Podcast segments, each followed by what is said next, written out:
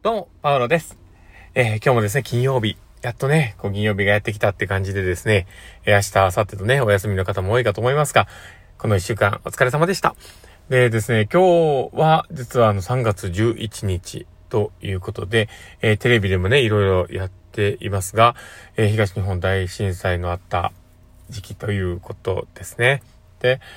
実際その時ってね、どうだったのかなって自分でもこう思い返しているんですけど、多分ね、確か長男が、まだ小さかったんですね。で、その長男が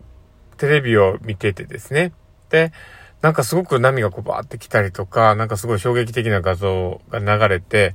で、それを見て、あ、あ、あって声を上げたのだけ覚えてます。で、多分ね、小さいながらに恐怖を感じたんだろうなって思ってて、で、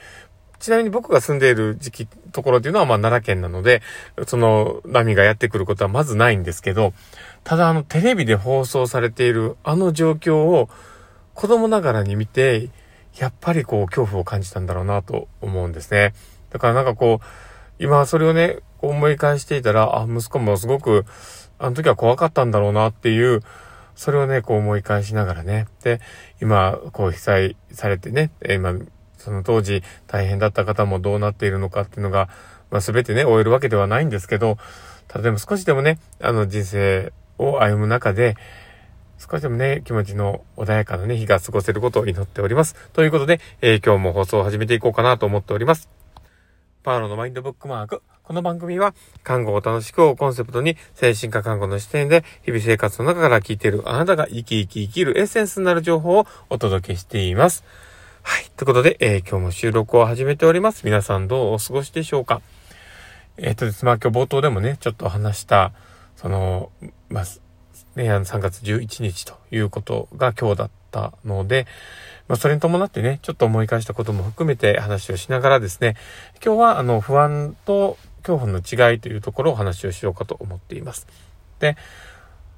あまりこう精神科とか、あの、そういうメンタル系のことにね、詳しい方でなければ、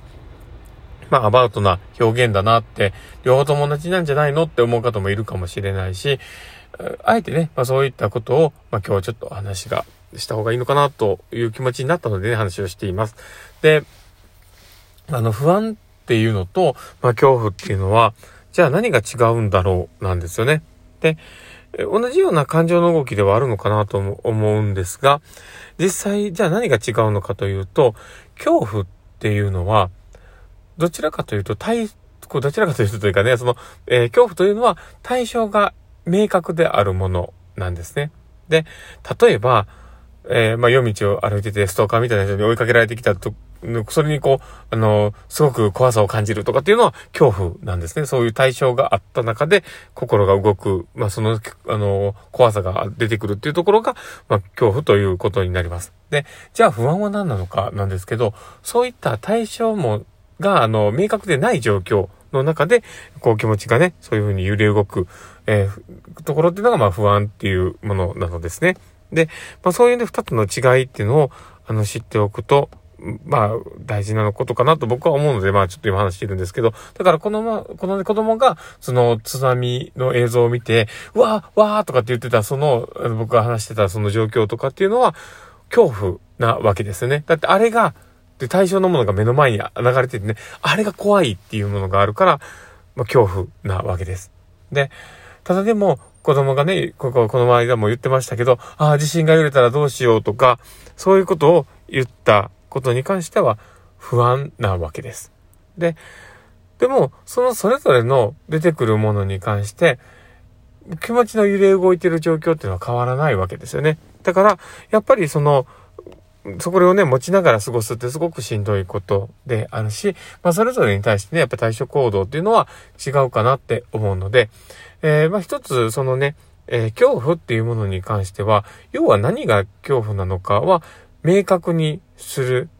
で、その、要は、ものが明確であれば、そこから距離を取るっていうことで、だいぶ気持ちはゆとりが出るっていうことですよね。で、不安な気持ちっていうのは、もう何が不安かまずわからないわけですから、まあ、そこの不安なところは、いた、なぜこのこういう心の動きが起こってるんだろうっていう自分の気持ちを整理するっていうのが、まあ大事なのかなと思うんですね。で、そうなってくると、ある程度何が恐怖か、何が不安なのかが分かると、その距離を取っていいものなのか、それともどうしようもないものなのか、で、あの、時薬のように時間を待てば回復するものなのかとか、そういったことがそこで明確化されていくと思うんです。だから、そこでまあ対処行動が振り分けされる。で、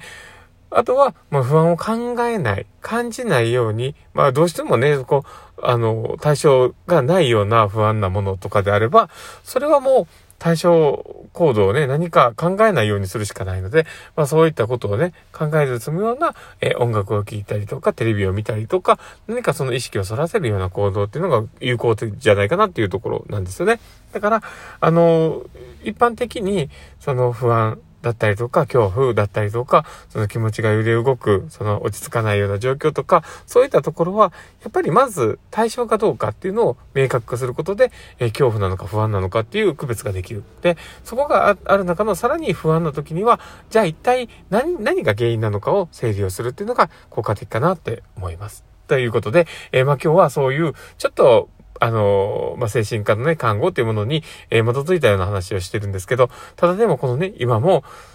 こう、まあ、3.11の状況だったりとかね、まあ、いろんなことをこう思い返した中で、不安な気持ちがこうざわついたりとか、どうしようとかっていうような、いろんな気持ちがね、苛まれることがあるかもしれない。えー、まあそういうね、えー、状況が、えー、ね、気持ちを持って過ごしてる人ってやっぱりいると思うので、まあ、そういう人たちに少しでも、え、届けれたらいいなって思うメッセージとしてね、放送を入れております。参考に少しでもね、参考になればいいなと思ってます。まあ実際ね、あの、恐怖を感じることもあるかもしれない。不安な気持ちになることもあるかもしれない。まあね、ただまあどっちかはわからないけど落ち着かないかもしれない。だけどその状況をちょっとでもね、立ち止まって整理をして、で、あ、自分はこうだからこうなんだっていう、自分をちょっとね、客観的に見れる時間を作るっていうのが、やっぱり大事なことなのかなって思ったりします。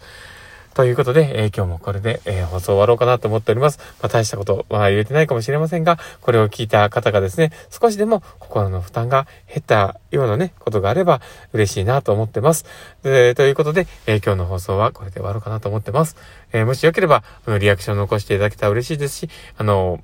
あの、フォローいただけたらね、嬉しいなと思ってます。そして、あの、ツイッターの方をやっております。本当に大したことつぶやいてないんですけど、もしよければフォローいただけたら嬉しいです。ということで、えー、今日も本当に最後までお付き合いいただきありがとうございました。この放送を聞いたあなたがですね、明日も素敵な一日になりますようにっていうところで、ではまた